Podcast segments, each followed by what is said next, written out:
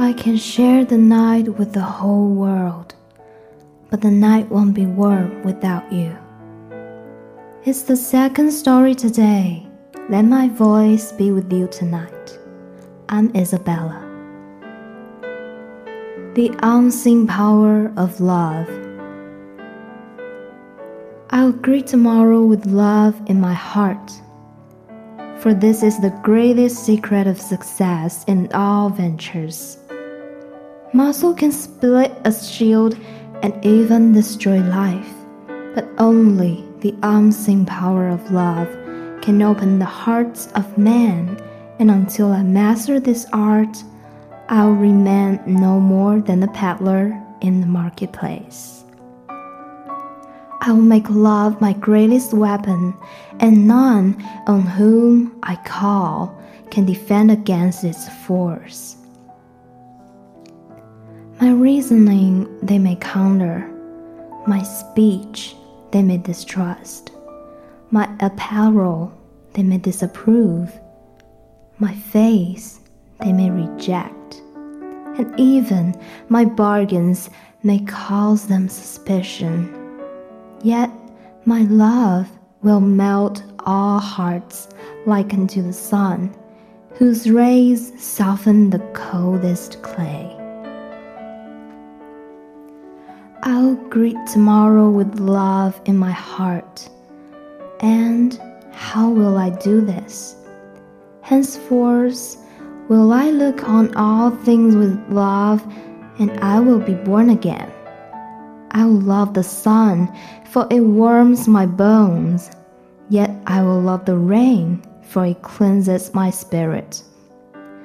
I will love the light, for it shows me the way, yet I love the darkness, for it shows me the stars.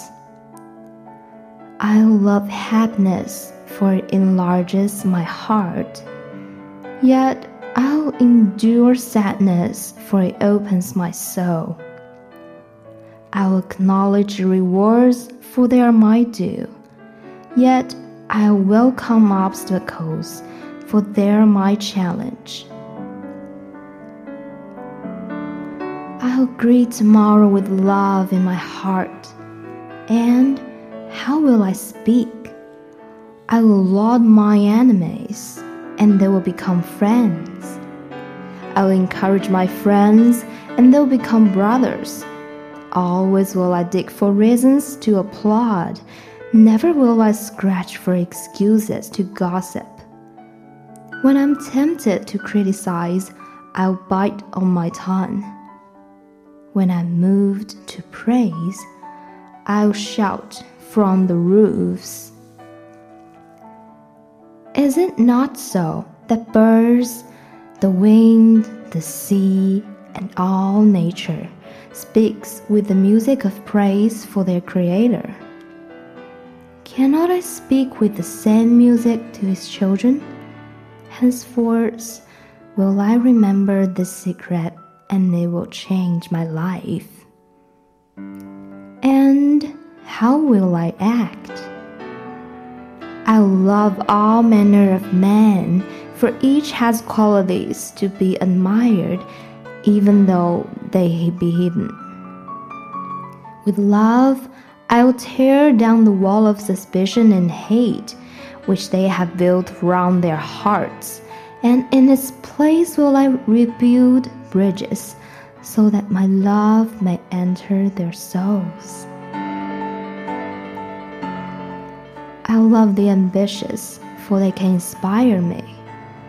I love the failures, for they can teach me. I love the kings, for they are but human. I love the meek, for they are divine. I love the rich, for they are yet lonely. I'll love the poor, for there are so many. I'll love the young for the faith they hold. I'll love the old for the wisdom they share. I'll love the beautiful for their eyes of sadness. I'll love the ugly for their souls of peace.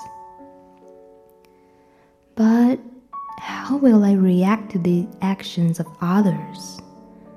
with love. For just as love is my weapon to open the hearts of men, love is also my shield to repulse the arrows of hate and the spears of anger. Adversity and discouragement will beat against my new shield and become as the softest of rain. And how will I confront each whom I meet? In only one way in silence in myself. I will address him and say, I love you. Though spoken in silence, these words will shine in my eyes, unwrinkle my brow, bring a smile to my lips, and echo in my voice and his heart will be opened.